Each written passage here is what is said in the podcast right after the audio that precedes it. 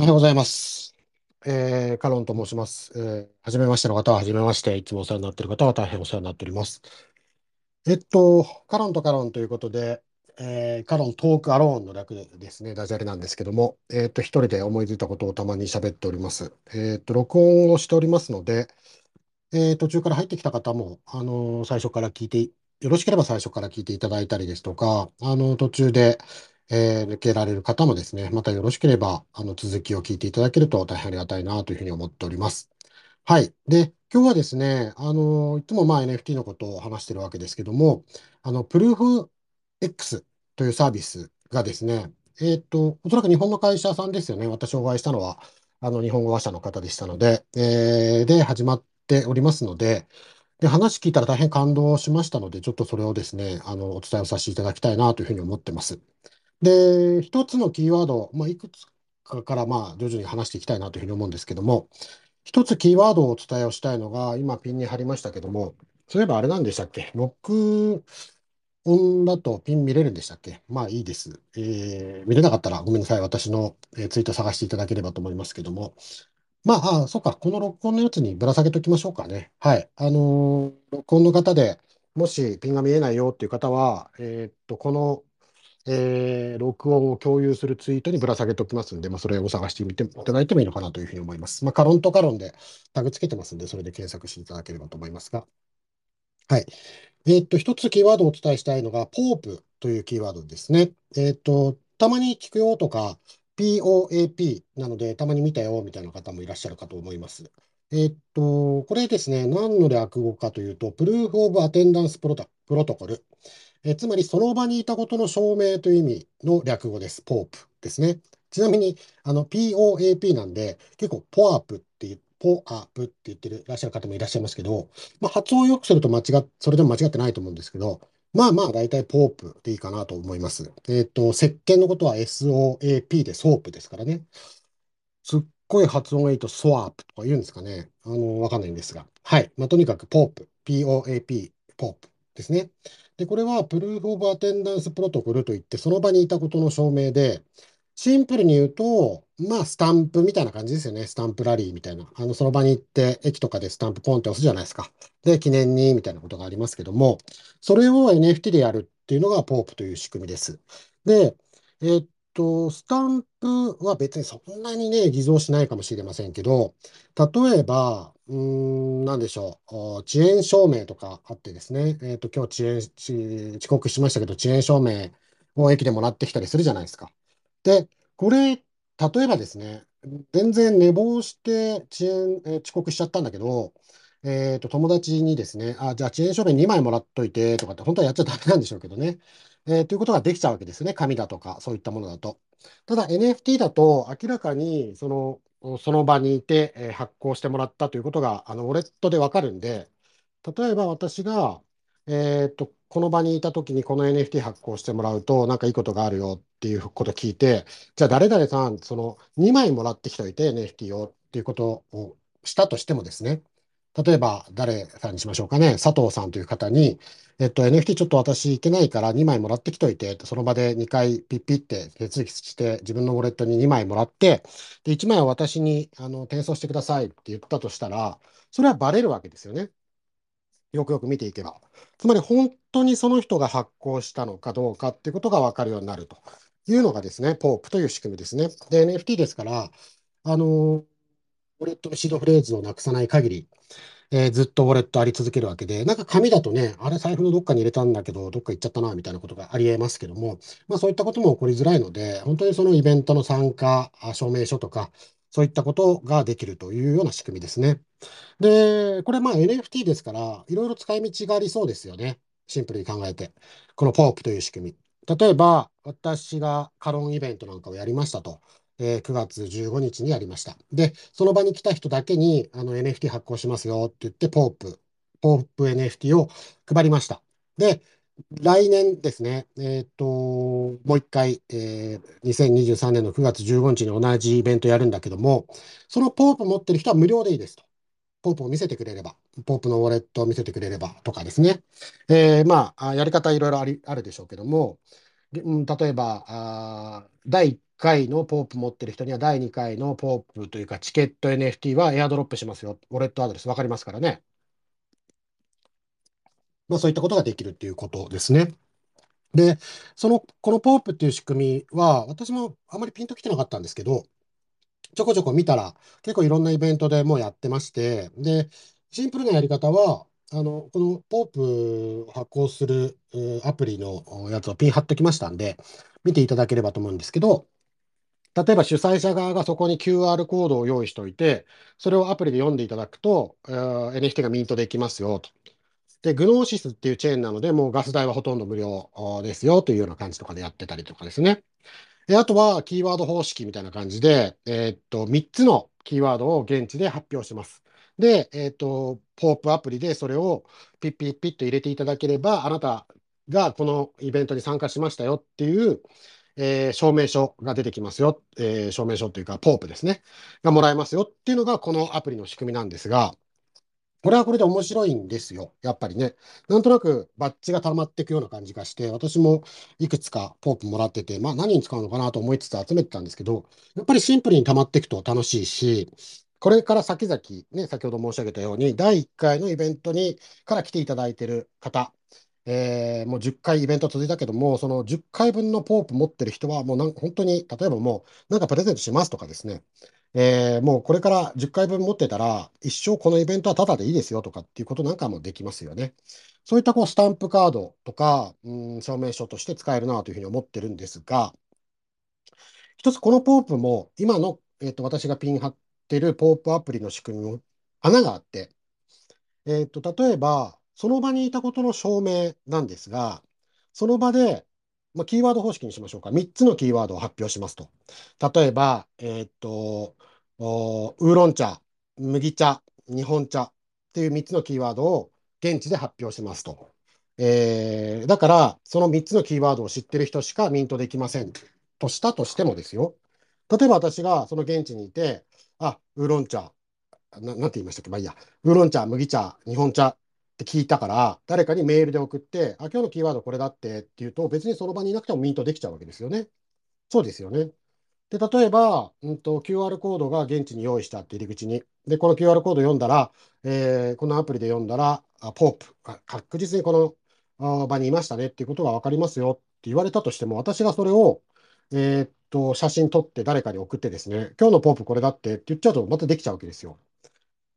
うん。これはちょっと問題、まあ問題というか、厳密にやり出すとすると難しいだろうなというふうに思ってたんですが、その、えーっと、弱点というかですね、それを解決してくれたのが、このプルーフオブ、プルーフ、え、プルーフ X というサービスです。で、えーっと、これピン貼りますね、また。で、もし録音の方でピン見えない方は、えっと、私のツイートにぶら下げておきますんで、後で見ていただければと思いますが、えっと、これは、まあ、ぜひ、あのー PR タイムズ見ていただきたいんですが、 POAP の仕組みと位置情報の仕組みを組み合わせてるんですね。つまり、えーっと、例えば、銀座1丁目1番地1号でイベントやってるとするじゃないですか。そしたら、えーっと、条件として、このスマホを持ってる人が銀座1丁目1番地1号のカロン会館にいないと、このポープをミントできないんですよ。これは素晴らしくないですか？本当に来たっていうことになりますからね。もし人にその、なりすましで依頼するんだったら、自分のスマホ渡して、私のやつ分もやってきてって言わなきゃいけないわけで、あまり現実的じゃないですよね。まあ、よっぽど価値あるものだったりとか、よっぽどその売れるものとかだったりしたらわかんないんですけども、基本的にはね、イベントの参加、あ証明書みたいなものがですね、えーその位置、その場所にまで自分のスマホ持っていかなきゃいけない GPS 対応、スマホでも何でもいいんですか、GPS 機器をですね、持ってって、そこでミントしなきゃいけないっていうことはですね、これ、非常にいろいろ面白いことができるんじゃないかなというふうに思っています。で、あともう一つ、えーここにウォレット不要って書いてありますよね。で、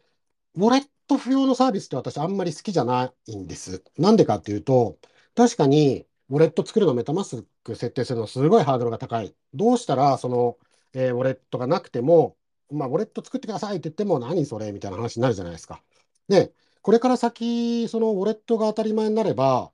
ね、昔だったらほら、メールアドレスを教えてくださいって言っても、結構前ですよ。15年、20年前ぐらいだったら、メールアドレスって何持ってないんですけど、電話番号じゃないの？みたいな話になってたんで、その場でメールアドレス作ってくれるの、作ってもらうのは大変でしたけど、今となってはメールなんて誰でも持ってますから、メールアドレス教えてくださいとか、むし、むしろね、メールアドレス言わなくても QR コード、はい、これ私のメールアドレスなんでとかっていう時代になってますけども、まあ将来的にはウォレットもみんなが普通に持っていて、ね、あのー私はそういう時代になると思ってますよ。えーシンプルに言うと、なんいろんなことが解決されて、スマホを持ったら、自動的にメタマスクも入ってて、あ、なんか、うん、スマホに、あの、ウォレット入ってるから、自分で作った覚えはないけど、これだね、みたいな形にはなると思ってます。まあ、セキュリティがいろいろ問題でハードルはあると思うんですけど、でも、今はそうじゃないじゃないですか。今やっぱりウォレット持ってる人っていうのは、まあ、限られてて、で、新しく作ろうと思ってもすごくハードルが高い。あんまりねえ、ハードル、実際やってみると高くないんですけど、やったことない人にとってはですね、何このシードフレーズってこれを全部覚えなきゃいけないのとかいうのになるんで、ハードル高いんですが、で、ハードル高いから、多くの方がウォレット不要にしたいじゃないですか。ウォレットなくてもいいですよ。でも、私は最終的にはこういうウォレットをしっかりと管理しなきゃいけなくなると思うんで、ウォレットなしでもっていうのはちょっと、うん、どうかなと思ってたんですけど、このプルーフ X は、ちゃんと話を聞くと、ウォレット不要というよりもっといい仕組みなんですね。ウォレット用意を後倒しで済むっていう感じです。イメージとしては、えっと、プルーフ X 使ってて、例えば、えっと、カロンラーメンっていう、えー私のラーメン屋さんがあるとしますよ。で、えっと、カロンラーメンのところには、えー入り口、入り口のところにプルーフ X の QR コードがあって、これ読むと、えっと、ポープもらえますよと。何月何日カロンラーメンに来たみたいなことがもらえますよって書いてある。で、それは位置情報と、えー連動してるので、その QR コードを写真撮って誰かに送っても、その人は銀座一丁目一番地一号にいないから、えー NFT、まあ、ポープ、ポープ NFT はもらえないっていうことですね。で、それでミントすると。で、その時に2つ選べるんです。まあ、本当は3つなんですが、まあ、2ついいです。1つは、もうウォレット持ってるから、ウォレットで受け取るっていう方法と、で、それはプルーフ X とウォレットを連携、連動してて、プルーフ X でミントした NFT がそのままウォレットに送られるというサービスですね。で、もう一つは、ウォレット持ってない方は、メールアドレスでログインできます。メールアドレスと、パスワード言ったかな？ごめんなさい。ちょっとわかんないですが。まあ、Web2 的ログインの仕方ですよね。メールアドレスと、えっと、パスワードでログインをしておいて、自分のマイページにポープが溜まっていくと。で、これは別にブロックチェーンには書き込まれてません。単なる画像というか、単なる情報です。えー、プルーフ X の会社のサーバーに、えーカロン、アットマーク、なんたらかんたらというメールアドレスの人は、えーこのポープ NFT を10個持ってますとか、カロンラーメンと、えー、何ですか、横浜家系ラーメンとなんとかラーメンの、えーポープを10個持ってますというのが記録されてる。で、やっぱりこれ溜まってくると、ちゃんと欲しいじゃないですか。ね、これだったら別に Web2 だから、えーブロックチェーンに書いてないし、あの、一番大きいのは、売ったり買ったりトランスファーができないわけですよ。ね。で、例えばですね、ちょっと順番逆になりましたけど、カロンラーメンに9月13日に来てくれた人には、そのポープを持っていたら、常に味玉1個無料にしますよっていうサービスつけてあげたとしましょう。で、そうすると、その味玉が、えっと、1個100円だとしますよね。で、まあ、週に1回行くとして、1週間で、えーごめんなさい、1ヶ月で400円お得。で、えー400円で、12ヶ月で、えーっと、4800円お得になるわけですか、1年間で。ね。まあ、そんなに食べないかもしれないけど、まあいいじゃないですか。で、それ私もらって使ってたとしますよ、味玉無料券、無料ポープをね。で、そうしたら、私が引っ越したとして、カロンラーメンにはもう行かなくなったなと思った時に、誰かに譲ってあげることできますよね。ね、いや、カロンラーメン、私も行ってるんですけど、あそこ美味しいですよね。あ、そうなんだ、行ってるんだ。じゃあ私引っ越しちゃうんで、この、その味玉無料券のポープ、NFT をあげるよってできますよね。で、あ、本当ですか、ありがとうございますって言ってることも、人もいるかもしれないし、ちょっとさ、あの、まあ、ただであげてもいいんだけど、せっかくだから、どうせね、月400円お得になるんだから、100円分のイーサで買ってくんないみたいなこともできますよね。NFT ですから。で、そうなった時に、じゃあ、カロンラーメンがですね、カロンラーメンポープが、実は100円、200円で取引されてると分かった時に、えーウォレット持ってないから今までメールアドレスとパスワードでログインしてたけども、これ何？えー、ちゃんとウォレット持って自分のものにしたら、いらないもん売れるの？あるいは人にプレゼントできるの？じゃあ、まあちょっと難しいって聞いてたけど、ウォレット作ってみようかな、ポープが10個もあるし、みたいなことになって、えー、ウォレットを作るモチベーションになるかもしれませんよね。こういう仕組みなんですよね。だから、ウォレット不要というよりも、ウォレット後倒し、ウォレット準備は後でいいみたいな感じなので、大変面白いなというふうに思いました。で、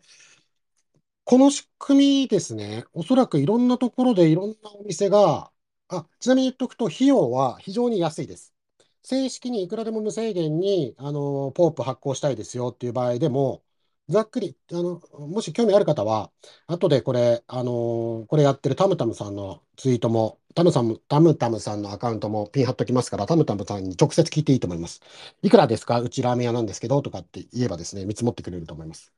えー、ざっくり月固定費とか5000円とかですね。で、それが高いっていう場合には、例えば100個までだったら無料ですよとか、まあ、今、サービス開始直後なんで、例えばこういうちょっと試しにこれやってみてくださいみたいな感じで無料でいいですよとかっていうのもあるはずです。もし興味あったら、あの、タムタムさんに聞いてみるといいと思います。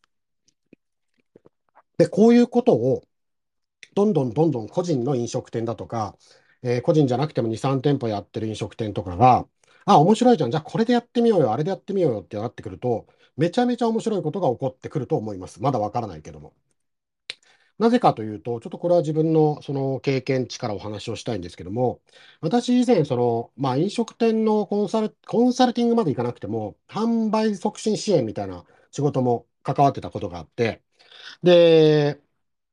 えっと、私自身がやったんじゃないんですけど、私自身が、私の会社でコンサルティングしてる、まあ、スーパーバイジングっていうやつなんですけど、やってる、まあ、超大手、えー、焼肉店があるんですね。今もありますけども。はい。で、そこを1店舗1店舗売上改善とか、まあ、販売促進とかやってたんですよ。で、あの時で多分全国でスーパーバイザーが50人ぐらい。えー、50人ぐらいが1000店舗ぐらいの焼肉店1店舗1店舗をどうにかしてこれ売り上げ上げようと思って、いろいろやっていくわけですよね。で、非常に自由な会社だったので、あのもちろん法に触れなければ、基本的に何やってもいいよと。で、もしやってみてダメだったらやめればいいだけの話だし、もしかしたらうまくいくかもしれないしっていうことで、本当に一人一人が現場で知恵絞ってやってたんですよ。で、本当に面白くて。私はまあ、旗で見てたんですけど、その時まだ入ったばっかりなんで、でもすごいな、面白い会社だなと思って、すごく毎日楽しかったんですね。一番面白かったのは、今でも覚えてますけども、その焼肉屋さんのね、売り上げを上げなきゃいけないと。で、ちょっと裏通りにあるんですよ、その焼肉屋さんが。で、駅からこうメインのストリートを行って、ちょっと脇道に入って、さらに脇道へっていう感じなんで、あの、駅から帰宅途中の人たちとか、駅降りて、じゃあちょっと一杯やっていくかっていう人が、なかなか自然にプラッと入ってくるところではないんですよね。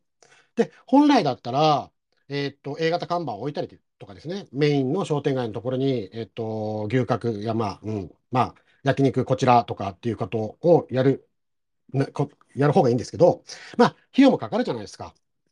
ね、あのーやっぱりその辺って道交法ってうるさいから、で、今ってね、あのーマンションの広告とか、立って看板を人が持って立ってたりするじゃないですか。あれってその看板設置する費用より、人の人件費の方が安いからそうやっちゃってるわけなんですけども、まあ、その人もね、使えないと。日給8000円とか1万円とかかけられない。なんか方法ないかなと思って考えましたっていう若い方がですね、やってて、駅の前からですね、駅降りた駅の口からその焼肉屋さんまで道路に足跡書いておくんですよ。右、左、右、左って。で、そしたらそれ見たらですね、100人のうち何人かは、あれなんだろう、この足跡って言って、テクテクテクテク行くかもしれないと。ね、店の前まで。ね。で、えーと、たまにね、あの人のあの足跡で、えー、こう飽きられたら、次猫の足跡にしちゃったりね、犬の足跡にしちゃったりっていうことを考えて、やってみましたとかっつって、まあもうすっごい面白くて、ね、速攻怒られてましたけど、あの警察さんとかにね、あのダメですからね、道路に落書きとかしちゃ。う。ででも何が言いたいかっていうと、こういうふうにいろんな人が、ね、自分の店の売り上げ上げるにはどうしたらいいだろうかっていうのを一人一人考えていって、で、さらに面白いやり方があった時にみんなが真似してって、それが当たり前になっていくっていうのを私は目の当たりにしてた経験がある人間なんですね。ですから、このプルーフ X っていう仕組みも、その位置情報、例えば、えー、QR コードを読まなきゃいけないスマホで。なんだけども、QR コードを読んだ上で、その GPS で、えっと、指定の場所にいなきゃいけない。えー、銀座1丁目1番地1号、何々ビル。まあ、ビルの1階、2階、3階とか変えれないかもしれないですけど、まあとにかく。ね。これは本当に面白いと思いますよ。うん。で、またさらに私の昔の会社の話になっちゃいますけど、別に私がその、えー開発したわけじゃないんですけど、昔ですね、今って、なんかお店のクーポン券もらってくださいとか、アンケートに答えてくださいって、大体 LINE とか、ね、場合によっては QR コード読んで、ここからね、答えてください。そしたら、えーラーメン屋だったら味玉無料券をメールで送りますとかってやってるじゃないですか。その前段階って皆さん覚えてます？えっと、その前々段階は、紙のアンケートだったわけですよ。食べてる人たちに、最後お茶とか出しながらね、焼肉屋さんでも居酒屋さんでも、その、ホスピタリティとか CIS っていうんですけど、カスタマーインプレッシブサティスファクション。お客さんがどれだけ感動して満足してくれてるかっていうことが、その飲食店の売り上げに直結するんだっていう考え方があって、で、そのためにはどれだけ感動して満足してくれたか、どこに不満があったのかっていうのを取らなきゃいけないって言って、一時期アンケートブームがあったわけですよ、飲食店で。紙で。ねえ、めんどくさかったですよ、あれは。えーっと、私世代でも全然体験してますよ。紙のアンケート。最後、ね、焼肉なり、まあ、なんか食べて、で、えーっと、お茶飲んでると、すいません、アンケートご協力お願いしますって紙渡されて、紙と鉛筆渡されて、えーっと、当店は何回目ですかとか、で、今日の接客はどうでしたか？味はどうでしたか ?5 点満点で教えてくださいみたいな感じですね。で、えーっと、1点が大変不満、2点が不満、3点どちらでもない、4点満足、5点感動っていうのがセオリーでしたね。で、この5点比率が80%超えてる店っていうのは、じわじわと売り上げが上がっていくっていう相関関係があるわけですよ。で、逆に言うと、この感動比率、5点以上が、えーっと、80%切ったりとか、えーっと、大、あの、まあ、感動じゃないけど満足レベルだとですね、お客さん次来ませんから、ほとんど。まあ、ざっくり言ってますけども、まあ、そういうその全部データ取ってった、取ってってですね、やってたわけですよ。で、これ、めちゃめちゃ大変なんですよ。ね、そう考えてみてくださいよ。えーっと、6時に開店して、だいたい終電ぐらいですから、焼肉屋さんだったら1時ぐらいまでやりますか。やった後にですね、お店片付けて、洗い物して、でその後に店長がですね、もう3時ぐらいですよ。それまで今日溜まった、えーっと、アンケートを一個一個パソコンに入力していくわけですよ。もう地獄でしたよ。私もやりましたけど。私店長じゃなかったですけど、手伝ってやりましたけども。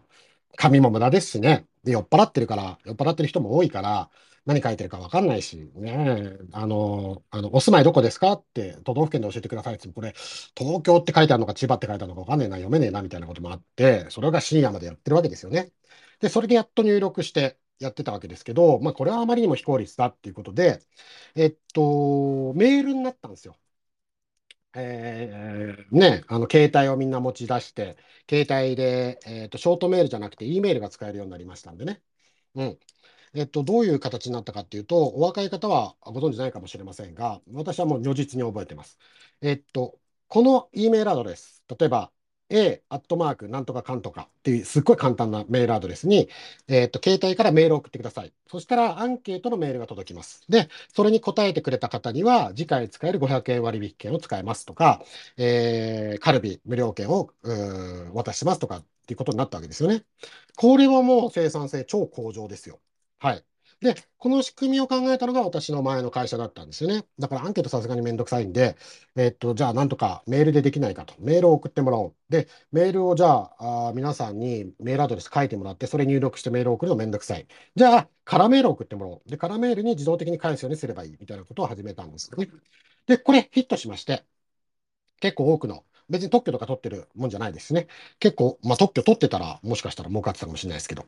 えー結構みんなやるようになったんですよね。で、当然そこからまたスマホの時代になってきて、で、スマホになったら QR コードだ、LINE だってなっていったわけですよね。で、えっと、何が言いたいかっていうと、こういったことが、今度のプルーフ X は、もう一つ時代を、の針を進めるんじゃないかなっていうふうに思ってるんですよね。えっと、例えばですけど、こういったアンケートに答えてもらって、で、カルビ無料券がメールで来ましたよと。じゃあメールで来たものを店員さんに見せてくださいねって言ったとしますよ。で、これ、皆さんピッと見せてるじゃないですか。偽造結構簡単ですよね。だって、テキストですもん。下手したらね、そのメール誰かに転送して、これ使っていいよとかって言えるかもしれないし、えーっと、転送しなくても、あの、コピペしてできますよね。で、わざわざ500円のそのークーポン券をね、メール転送して使おうが、別にいいしって思ってる飲食店がほとんどだから、別にその辺は偽造をね、えー、まあ、使えばいいんじゃないどうせ500円割引したところで1人来てくれてるんだから、まあ、お客さん来てくれたら反則費として思えばいいじゃないって考え方もありますが、まあ、そうなんですよね。でもこれがやっぱりもうちょっと価格が高くなってって、ね、えっと、このアンケートに答えてくれたら、次回5000円まで無料にしますよって言ったら、さすがにちょっと、うん、文章じゃなとか、まあ LINE でちゃんと使用済みって、えー押せばみたいな形にして、もっていう形になりますけど、まあその一段階進んで、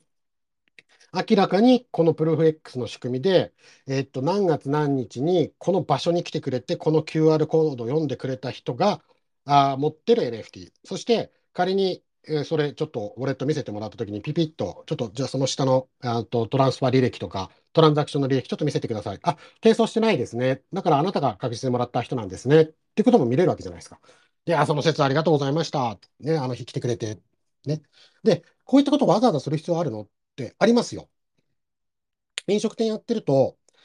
どうしても今日売り上げ欲しい時ってあるんですよ。うん。特に企業とかだったらね、例えば決算前でどうしてもここで売り上げの目標達成したい。今月のもう本当最終日で売り上げの達成したい。だけど雨で全然お客さん来てくれない。このままだったら売り上げ未達になりそうだ。ね。で、まあ個人だったらまあ来月頑張ればいいかってなるかなるかもしれませんけども、結構マネジメントされてる飲食店だったら店長のこれで今月の売り上げで例えば、ね、成果報酬で給料が変わるとか、下げられないまでも、今月達成すれば売り上げが上がるんだ、役職が上がるんだていう店長は絶対来てほしいわけじゃないですか。で、これ自体がいいか悪いかどうかは別として、あまあまあ、じゃあ割引つけなくても、もうとにかく本当に皆さん来てくださいって来てくれたら特別ポープあげますって言って、ね、あげて、そしたら、ね、次来た時に、あのーあ、ポープ、あの、この間、ね、ぜひ来てくれ、もう店長がない人から来てあげたよって、それポープ見せられたら、あ、大変な時に来てくれたんですね。ね。これが証明できるでしょ？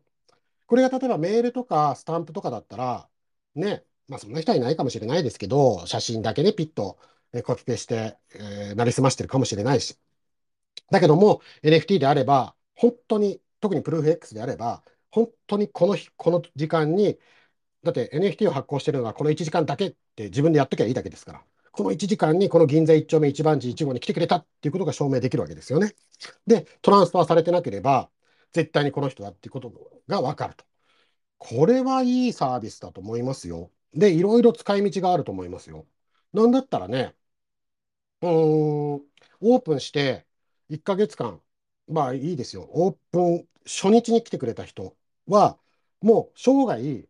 生ビール1杯無料にします。1日1回ね。とかでもいいし、あとは何ですか？何でもできますわね。えーっと、例えば、うん、2号店出すときに、1号店の、えーオープン月だけ NFT 発行して、で、確実に来てくれた人しか、えー発行ができない位置情報と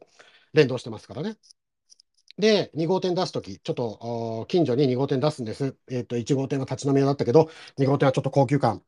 出したんです。で、1号店の初月から来てくれてる方、つまり1号店の限定ポープを持ってらっしゃる方は、ウォレット見せていただければ2号店ではもう本当にサービスさせていただきますみたいなこともできますよね。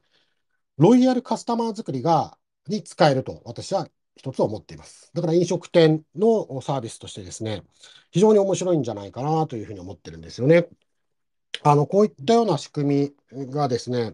あの、どんどんどんどん出てくるだろうと思ってます。で、我々の多くが、あの、この1年ぐらい、えー熱狂してきた NFT というのは、まあ、NFT アートなわけですよね。で、アートっていうのは、ぶっちゃけてももちろん見て楽しい、あの、持っててすごく、満足度があるみたいな感じですよね。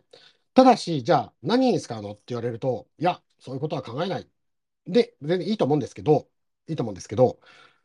さあ、やっとユーティリティがどんどんついてきましたね。このポープで。で、ポープの、しかもプルーフ X っていうのは繰り返しになりますけども、あの、最初にピン貼ってる POAP アプリだと、まあ、ぶっちゃけ、ね、イベントに来てくれた人に POAP をあげますよって言ってても、 secret phrase、secret なワード、例えば、あの、3つのキーワード入れてくださいとか、あとは QR コード読んでください。なので、なりすませちゃうわけですよ。ね、私がイベント行ってきて、イベントの、イベントだけで、えー教えられる秘密の3つのワードがあるから、それでミントしてくださいねって言われたんだけど、帰ってきて、私のパートナーに、いや、今日のキーワードは3つは、えっと、麦茶とウーロン茶と日本茶だったよ。それで入れてごらんって言ったら、ミントできちゃうわけですよね。イベントに出、な、出なくても。その前の、前のというか、今のポープアプリであれば。で、QR コードだって、あのーイベントの入り口に QR コードが置いてあって、それ読んでいただいた方だけ、ポープ、で、プルーフオブアテンダンスプロトコルがもらえますよって言われたとしたって、その QR コードを私が写真撮ってですね、その場でパートナーに LINE で送って、あ、これでミントしておいたらあなたももらえるよっていうことはできちゃうんですが、えー私が昨日聞いた、ね、プルーフ X というやつは、位置情報と連動しているので、銀座1丁目1番地1号にいるスマホからえー QR コードを読んでいただくか、えー秘密の言葉を入れていただかないとミントできないってことことで、なりすましが非常に難しいと。なりすが、なりすましが非常に難しい上に、発行されたものの偽造も難しい。だって NFT ですからね。NFT なんですから。あ発行されたものがね、その場に行くと、例えばメールが届きますよだったら、メールだったら普通にそのままね、あのテキストコピペして、えーやればいいわけですけど、あるいは、なんですか、その場に行った人がすごく原始的に紙のクーポンもらったとしたら、紙のクーポンなんで人に渡したっていいわけじゃないですか。あるいは紙のクーポンだったら財布に入れたらなくなっちゃうかもしれないけども、その、このプルーフ X のポープであれば、ウォレットをなくさない限りなくならない。なくしちゃダメですけどね。シードフレーズとかちゃんと管理してる限りなくならない。で、えーっと、自分が確実にミントしたっていうことはトランザクションの履歴を見れば、あの、嘘をつけない。ね。人からもらったら、あの、トランスファーされたっていう履歴は残ってるわけですから、まあ、あなたはトランスファーされたんで、あの、いたとは証明できないですね、みたいな話になっちゃいますけど。そう。あと、だから、そう、これ、プルーフ X のタムタムさんに言ってないんで、後で言おうと思うんですけど、これと、ちょっと技術的に可能なのかどうか、私、技術がわかんないんで、わかんないんですけども、あの、SBT ってやつですよね。あの、ソウルボンドトークン。つまり、転送不能、売却不能なやつですよね。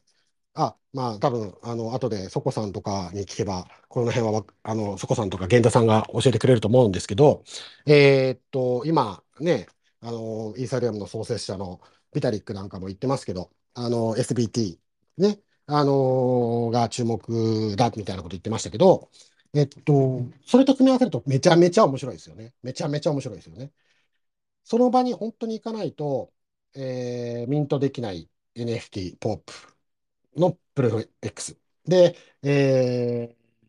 銀座一丁目一番地1号にあるカロンラーメンの入り口にある QR コードを銀座一丁目一番地の GPS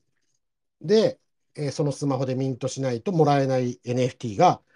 ソウルボンドだったとしたらですよ。それはもう誰にも渡せないし、ずっと、あの自分のウォレットにしか入れない。ソウルにボンドされてる。まあ何言ってるかわかんないですけど、自分でね、言ってて。だから魂にボンドされてる。魂にくっついてるってことですよね。ソウルボンドトークンとこの仕組みを組み合わせると本当に面白いですよね。うん。というような形でですね、まあ、飲食店、まあ、すごくパッとイメージ湧くのは飲食店だとか小売店だとか、あるいはリアルイベントだとか、そういったようなところで非常に使えるサービスだなというふうに思った次第です。昨日お話を直接聞いて。うん。あの、 Zoom でね、お話を伺って。で、ちょっと繰り返しになりますけども、ウォレット不要と書いてありますけども、実はこれウォレット不要ではなくて、ウォレットは後でもいいという仕組みですね。最初は、えっと、ウォレット持ってる人は、えーウォレットに連携をさせとけば、ウォレットにそのままポープが入ってきます、プルーフ X の。ね。えーカロンラーメンに9月に来ましたよ、みたいなことがあわかる。で、ウォレット持ってない人は Web2 的な管理って、あの、タムタムさんおっしゃってましたけど、えっと、ウェプルーフ X ページ上にですね、メールで、メールアドレスでログインして、自分のマイページにポープがどんどん溜まっていくと。で、このポープが、えーどんどん溜まってきて、あ、なんかあれだな、自分はなんかウォレットとかいらないから、ここで貯めてたけど、何これ、NFT ってやつで、なんだったら、何、売れるの？あ、何、カロンラーメン9月、えー証明書って、何、じゃあ1杯ラーメン無料になるから、ラーメン1杯ね、800円のラーメン無料になるんだから、400円で売ってよっていう人が出てきてんの？あ、じゃあ自分のも10枚溜まってるけど、何、これ売ったら4000円になるの？じゃあ、ウォレット作ろうか。って言って、ウォレット作って、後からウォレットを連結したら、そこ、今まで、え、プルーフ X のマイページにあった、えーポープがですね、ダダダッと、えーウォレットに流し込めると。いうような形ですね。だから、ウォレットを作るインセンティブといいますか、モチベーションにもなるし、素晴らしい仕組みだなというふうに思って感動した次第です。うん、私はとてもこれに感動してますけど、そまあ、こんなサービスもうあるんだよって、もし おっしゃる方がいらっしゃったら、すいませんが、私が不勉強なので教えていただければなというふうに思いますね。はい。まあ、こういったの形で、どんどんどんどん面白くなってくるんじゃないかなというふうに思いますよね。えーと、あとは何か話しておくことがあるかな。まあ、あ、そうそうそうそう。そう、大事だ。えっと、今は Astar Network なんですって。ア Astar なんですけど、やっぱりあの OpenSea で売りたいっていう声が非常に多いので、ね、 OpenSea で売れるんだったら売りたいっていう人も多いので、まあそうでしょうね。だって、さっきも言った通り、ね、カロンラーメンに9月に来てくれた人には、えっと、プルーフ X ポープをあげますよと。で、プルーフ X ポープを見せてさえくれたら、ウォレットでちゃんとこう、あの、画像じゃなくてね、えー、ペッペってトランザクションとかも見せて、あのー、くれたら、えっと、半永久的に店が続く限り、えー、味付け卵、味玉を、味玉トッピング無料にしますよって言ったら、さっきも計算しましたけども、えー、週1回カロンラーメン食べるとして100円、ね、味玉100円です。で、えー、っと、週1回だとして月に4回で400円。えー、12ヶ月、1年食べるとして4800円。4800円分の価値があるものなわけですよね。で、私があのカロンラーメンの近くに住んでて、毎週うまいうまいって食べてたけども、もう引っ越しちゃうんで、海外にね、あのー、アメリカに引っ越しちゃうんで、使えないと。じゃあ、あのー、使えないものを持っててもしょうがないから、オプシに一応あげとこうか。まあ、100円でも200円でもいいですよ。っていう人がいると。じゃあ、それ見て、ね、あカロンラーメンいつも美味しくて味玉、ね、トッピング100円払ってるんだけど、あのにこれ買えば無料なの？じゃあ、いつも食べてるから、まあ、100円で1回払ったと思えばって言って価値がつくわけじゃないですか。で、そういうふうにオープンシーでもやり取りしたいっていう意見が多いので、今月中にポリゴンに対応するそうです。やった、我らがポリゴン。素晴らしい。本当に素晴らしいですね。やっぱりね、こういう、その、気軽にやり取りしたり、気軽にあげたり、送ったりっていうことは、いくらそのイーサリアムのガス代が安くなったとはいえ、ね、あの、やっぱり1ドルぐらいかかりますから、イーサリアムでトランスファーとかするのはね。それと、えーっと、もう本当に0.02円とかですね、えーそういったようなあガス代の安さのポリゴンで言うと、こういうような仕組みはやっぱりポリゴンがいいですよね、本当に。うん。ですから、あの今月中にポリゴンに対応すると言ってましたので、非常にその注目でございます。えーと、ぜひですね、あのこのプルーフ X の今ピン貼ってる、えー PR タイムズの記事読んでいただいたりですとか、あるいは、まずは、あの、 POAP を体験してみる意味でも、えっと、ピン一番右に貼ってある、えっと、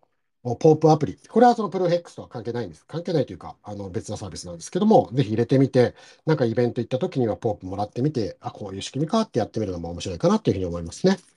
えっと、それから今、あのピン貼りましたけども、タムタムさんというですね、プルーフ X COO の方、ああ、もうこの方はぜひフォローしていただいてですね、なんか疑問とかあったら、DM でも、あのリプライでも答えていただける方だと思います。あの、お忙しいとは思いますね。ね、あのー、もし返答されなかったらあれかもしれませんけども。まあ、大体、はい、やって、